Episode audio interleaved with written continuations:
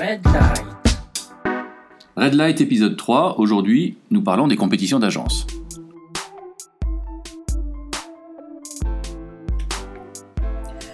Bonjour à toutes et à tous, bienvenue sur Red Light, le podcast qui fait la lumière sur tous les sujets de la communication.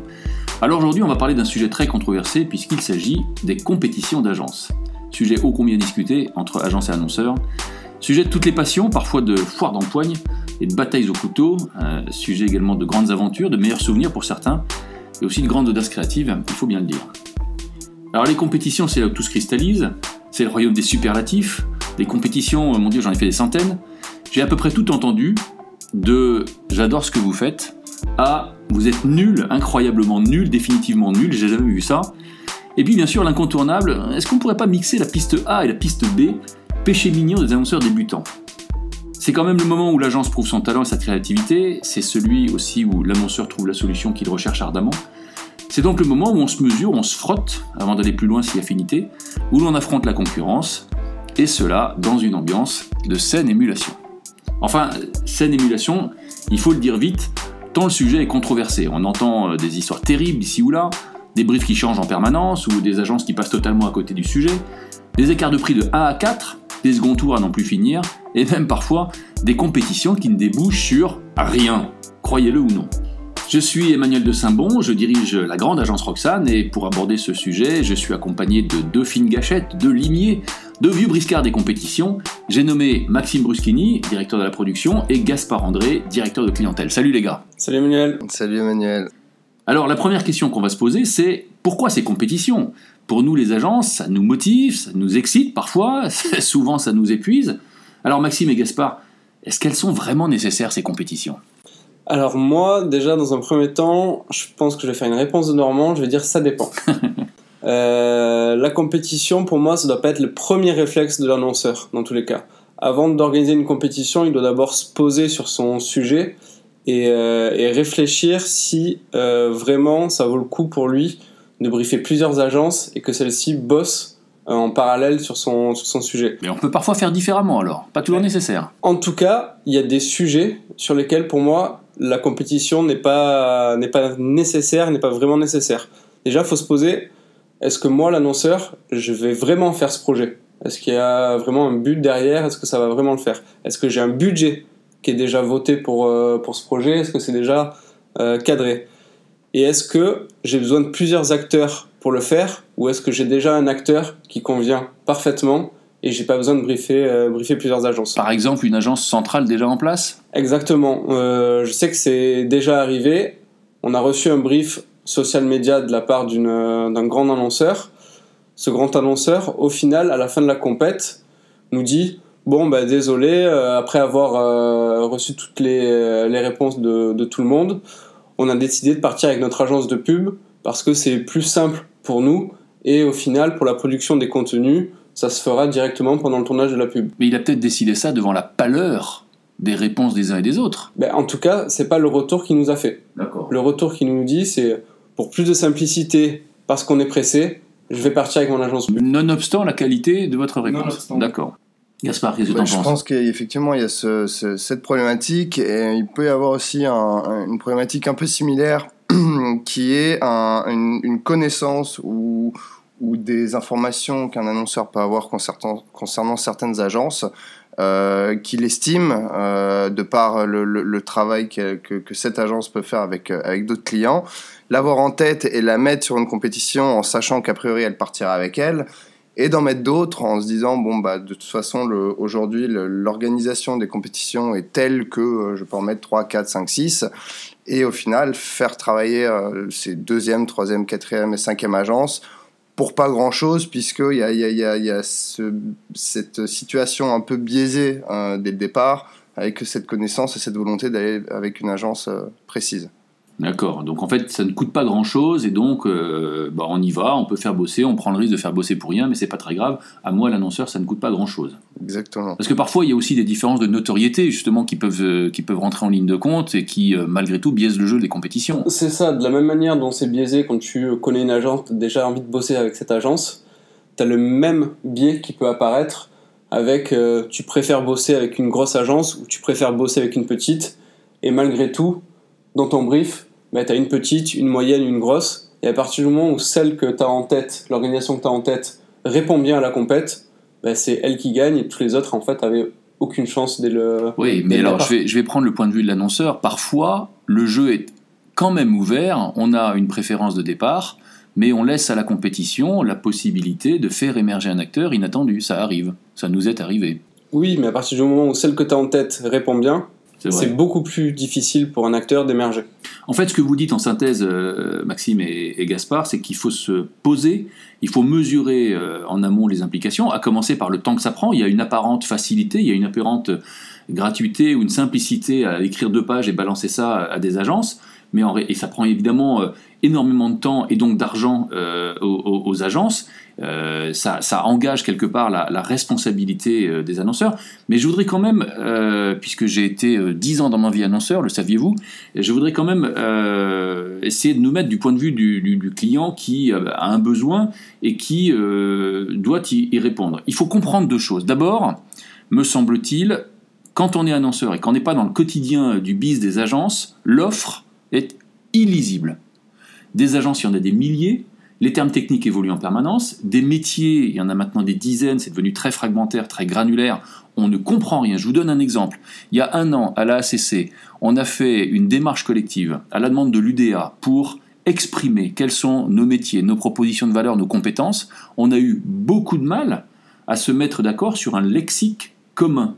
Tant l'offre est technique, tant l'offre est évolutive, et tant on a tous nos façons de nous exprimer. Donc c'est très compliqué de, de- de savoir, et vous savez très bien que la vue d'un site internet, la lecture d'un argumentaire, ou même la visite d'un bon commercial en avant-vente ne préfigure en rien la qualité future du travail de l'agence. Et donc à un moment donné, vous vous retrouvez dans une situation où il faut mettre les mecs en compétition. Et puis il y a une deuxième chose, c'est que moi, l'annonceur, j'ai besoin de tester la motivation réelle, l'adéquation de toute une équipe à répondre à mon projet. Je ne peux pas me cantonner à avoir une réponse théorique ou à ce qu'on me sorte des, des, campagnes passées ou des prix euh, obtenus.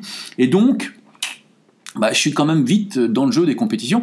Et puis d'ailleurs, il me vient à l'esprit un troisième point, c'est que parfois, ce sont les services achats eux-mêmes qui poussent à renouveler la compétition tous les deux ans, tous les trois ans, toujours de manière trop courte à notre goût, nous les agences, mais pour s'assurer que euh, l'agence est toujours motivée, elle est toujours au niveau, pour s'assurer qu'il n'y ait pas euh, des systèmes de copinage qui se mettent en place, parce que oui, évidemment, on sait développer le relationnel et se faire aimer de nos clients, et donc il y a toute une série de bonnes raisons qui poussent quand même l'annonceur euh, faire ces compétitions.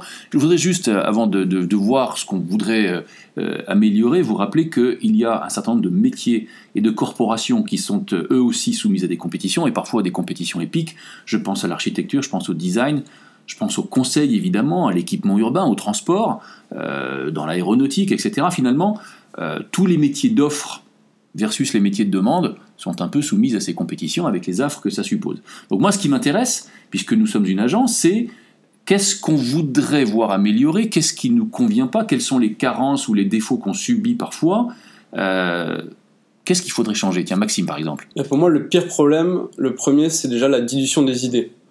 En compétition, tu disais, quand tu es une agence, tu as envie de montrer que tu es motivé, que tu connais parfaitement ton sujet. Du coup, tu vas vraiment euh, pousser euh, ton concept de la strat euh, jusqu'à vraiment la, la réalisation et la déclinaison de, de ton idée. Donc ça fait que tu vas produire pas mal de choses, tu vas vouloir expliquer parfaitement au client où est-ce que tu veux l'amener, pourquoi tu veux l'amener euh, ici et comment tu vas faire pour l'y amener. Du coup, tu décris parfaitement ton processus, ton idée, comment tu vas la réaliser et qu'est-ce qu'elle va donner. Tu fais tout le boulot en amont, quoi. Tu fais tout le boulot euh, en amont.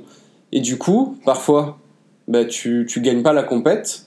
Et au final, la strat que sort le client l'année d'après, eh ben, il y a des petites brides qui ressemblent beaucoup à ce que toi tu as, tu as présenté, ou une idée ou une activation que tu as présentée qui plaisait beaucoup au client. Au final, il t'a pas sélectionné, mais cette partie-là, elle apparaît soudainement dans sa strat le- l'année d'après. Et donc, tu as le sentiment de te faire un peu spolier tes idées ou de, de subir le fameux phénomène du brain sucking, en français suçage de cerveau? C'est exactement ça, et, et j'ai des exemples concrets où c'est où vraiment arrivé, ou par exemple un, un exemple qui est, qui est assez lointain, je crois que c'était en 2012, où on a présenté un, un Tumblr à un alcoolier, à l'époque où Tumblr marchait, euh, marchait assez fort. Mhm. Euh, on lui a présenté un Tumblr, donc on a décliné, on lui a expliqué pourquoi, comment. On allait jusqu'à la créa, on lui a fait une créa avec justement une, une bouteille de citron. Au final, on perd. Et ce qui sort par le client, c'est un tumbler avec un bouteille, une bouteille pardon, et trois citrons.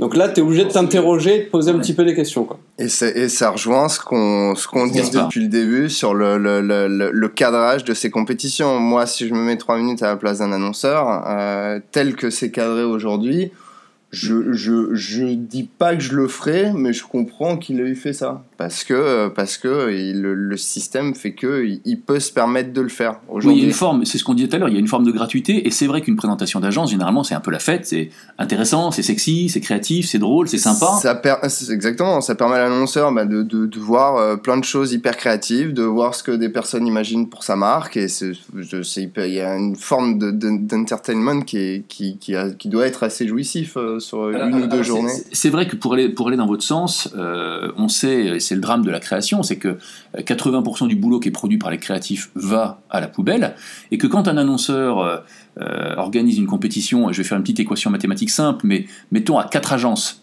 euh, et que ces agences mettent, euh, font bosser une équipe pendant 15 jours, 3 semaines, et que euh, le, coût, le coût que mettent sur la table, la valeur que met sur la table chacune des agences est de, mettons, 25 000 euros, ça veut dire que l'annonceur sollicite l'écosystème des agences à hauteur de 100 000 euros, et que si on tient compte du fait que la rentabilité moyenne d'une agence est de 5%, il faudrait, pour que les choses soient équilibrées, que la valeur du marché soit de 2 millions d'euros, ce qui n'est jamais le cas. Et donc très souvent, d'un point de vue macro, d'un point de vue écosystème, les compétitions coûtent plus qu'elles ne rapportent à l'écosystème global, avec sur le moyen terme le risque d'un assèchement progressif de la créativité, de la créativité, ce qui ne sert pas les intérêts des annonceurs eux-mêmes.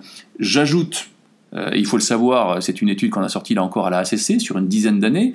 La rentabilité moyenne des agences en 10 ans, toutes agences confondues, est passée de 8% à 3%. Donc on voit bien qu'il y a une forme de risque d'assèchement et de moindre marge de manœuvre, moindre prise de risque, moindre recherche et développement sur la créativité, sans compter, et on en a parlé tout à l'heure, les compétitions qui ne débouchent sur rien.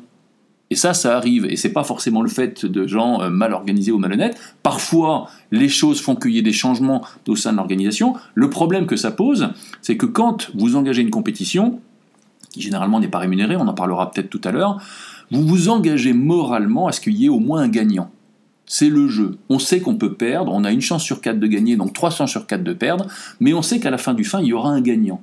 Quand il n'y a pas de gagnant du tout, il y a une forme de spoliation il y a une forme de tromperie morale qui, encore une fois, échappe parfois aux donneurs d'ordre, hein, c'est pas forcément de leur faute, mais ça, c'est euh, quelque chose effectivement qu'il faudrait vraiment corriger parce que ça tue très clairement de l'énergie, de la ressource, de la créativité. Alors, c'est vrai qu'à la ACC, je vais en reparler encore, on en parlait Maxime, il y a des solutions qu'on a essayé d'avancer pour cadrer un peu tout ça. Est-ce que tu peux nous en parler? C'est ça, c'était en 2015, c'était pas que avec la il y a aussi l'UDA, l'UDECAM qui était, euh, qui était dans la boucle avec d'autres syndicats. Et, euh, et ils avaient créé la belle compétition. La belle compétition, c'était c'était quoi? C'était une charte qui regroupait un petit peu toutes les règles de base pour faire une bonne compétition. Alors, c'était quoi ces règles? Déjà, elle reposait sur trois engagements. Ces engagements, c'était la transparence, la responsabilité et la sincérité. La transparence, c'était quoi? C'était les annonceurs qui s'engagent à livrer un brief de qualité et complet et qui permet aux agences de travailler en profondeur le sujet du, euh, du client. Et c'est vrai, pardon de te couper, c'est vrai que c'est pas toujours le cas. On voit passer tout en matière de brief. C'est pas, c'est pas toujours le cas. Il, s'engage aussi à ce que toutes les agences aient le même niveau d'info, que ce soit au début ou même au fil de la compète. C'est-à-dire que si une agence pose des questions, il s'engage à ce que toutes les agences qui participent aient aussi les, les réponses à ces, à ces questions. De son côté, l'agence aussi, elle doit être transparente et elle doit pas mentir sur euh, sa taille, euh, ses hommes, euh, ses résultats financiers ou les clients qu'elle a, qu'elle a actuellement en- en compte. Là aussi, je prends la balle au bon. Je pense que c'est arrivé à toutes les agences de gonfler un peu les plumes ou de faire passer un freelance pour un salarié. Exactement. Disons les choses. Oui, oui. Ensuite, il y a la responsabilité. La responsabilité, ça veut dire pour l'annonceur de briefer un nombre limité d'agences. De ne pas faire travailler 10 agences pour, euh, pour rien dans le, dans le vent. Et alors, pardon, là encore te couper, c'est quoi pour toi le nombre idéal d'agences à briefer? Pour moi, il est entre 3 et 4. 3 et 4. 3 et 4, ça permet d'avoir une bonne stimulation, de pouvoir tester des choses qui sont différentes dans les typologies d'agences, sans non plus avoir une dizaine d'agences euh, qui où là tu vas en faire travailler beaucoup pour, euh, pour pas grand-chose. Alors je vais peut-être te surprendre, moi je pense qu'il faut en briefer peut-être une de plus, et ça fait pas mon jeu de dire ça. Pourquoi?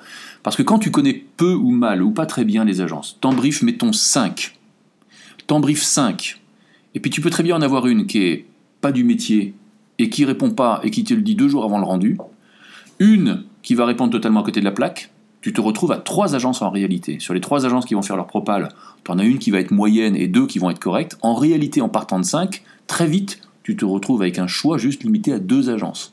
Donc 3-4, c'est idéal pour nous. 5 est entendable, mais, mais au-delà, effectivement, c'est plus entendable, c'est trop, très clairement. Trop peu de chances de gagner. Mais justement, ça fait partie aussi de la responsabilité de l'agence de fournir une réponse qui est de qualité avec de l'investissement et de pas de pas taper à côté ou de pas abandonner la compète en cours de route. Et de le dire à ce moment-là. Et de, de, le dire et surtout à partir du moment où tu t'es engagé, la sincérité c'est le troisième point aussi euh, de, de cette charte, c'est de pas abandonner et de pas dire euh, à l'annonceur finalement je ne présenterai pas au dernier moment. Exactement, donc c'est une question de responsabilité morale. Alors évidemment, là on parle surtout des compétitions qui sont organisées de gré à gré, directement entre l'annonceur et, euh, et, les agences, mais il faut qu'on évoque aussi des acteurs qui sont incontournables sur le marché, les organisateurs de compétitions, les marieurs, comme on dit dans le métier, on en connaît certains. Euh, c'est vrai que là, ça change un peu les choses, puisqu'il y a un intermédiaire qui va à la fois cadrer l'annonceur, cadrer les agences, et qui va assurer les bonnes règles du jeu sur ce que tu as évoqué. Le problème, c'est que ça fonctionne bien. On en a fait certaines et qu'on n'a pas forcément gagné, mais qu'on a apprécié de faire. Euh, on a fait aussi des compétitions sans marieur qui étaient très carrées. Euh, euh, je pense à un grand assureur récemment qu'on a apprécié de faire. Le problème, c'est que il faut un montant minimal pour que le modèle économique permette à ces marieurs d'intervenir, peut-être 300, 400, 500 000 euros, et qu'en dessous, il n'y a pas tellement de place. Donc il y a une partie des compétitions, même intéressante, même relativement importante, qui échappe au jeu de ces marieurs. C'est le problème. Oui, complètement. Et puis, euh, tout ça me fait aussi penser que pour moi, le, point d'orgue, finalement, euh, marieur ou pas marieur, et là en l'occurrence sans marieur, pour que pour qu'une compétition puisse se passer correctement, passe par la communication et la pédagogie. Quand je parle de communication, je reviens sur ce que tu disais sur le nombre idéal d'agences briefées pour une compétition. Je considère que a un travail en amont de réflexion, de rencontre avec différentes agences qui est fait et qui est correctement fait, une agence ne te lâchera pas en cours de compétition, puisque tu auras pris le temps de la cerner, tu auras pris le temps de la comprendre et tu auras pris le temps de t'assurer qu'elle est motivée et qu'elle répond à ton besoin. Le, le, pareil, ça me fait penser au, au, brief, et quand je, quand je parle de pédagogie et de contact et d'accompagnement, les briefs qui sont envoyés euh, le, la mi-juin avant les grandes vacances pour une réponse en septembre et plus aucune nouvelle pendant deux mois et demi, alors que c'est à ce moment-là qu'on a besoin de, s'imprégner de l'univers de, de l'annonceur, qu'on a le plus de questions et que finalement, c'est à ce moment-là qu'on va répondre à leurs problématiques et qu'on va pouvoir guider peut-être, si on est pris in fine, un accompagnement qui va durer un an. Et lorsqu'on ne peut pas avoir les, les, réponses à ces questions, lorsqu'on n'a pas le même niveau d'information, bah, tout, de suite, euh, tout de suite, ça devient assez problématique. En, fait, c'est intéressant ce que tu dis, parce que ça démontre une chose qui est très vraie, c'est qu'on a beaucoup besoin de se parler pour faire ce qu'on appelle chez nous l'intégration culturelle, comprendre le, comment fonctionne le client, comment comprendre son contexte, comprendre son organisation, sa culture, comprendre ses enjeux, comprendre son modèle de distribution, comprendre son modèle économique.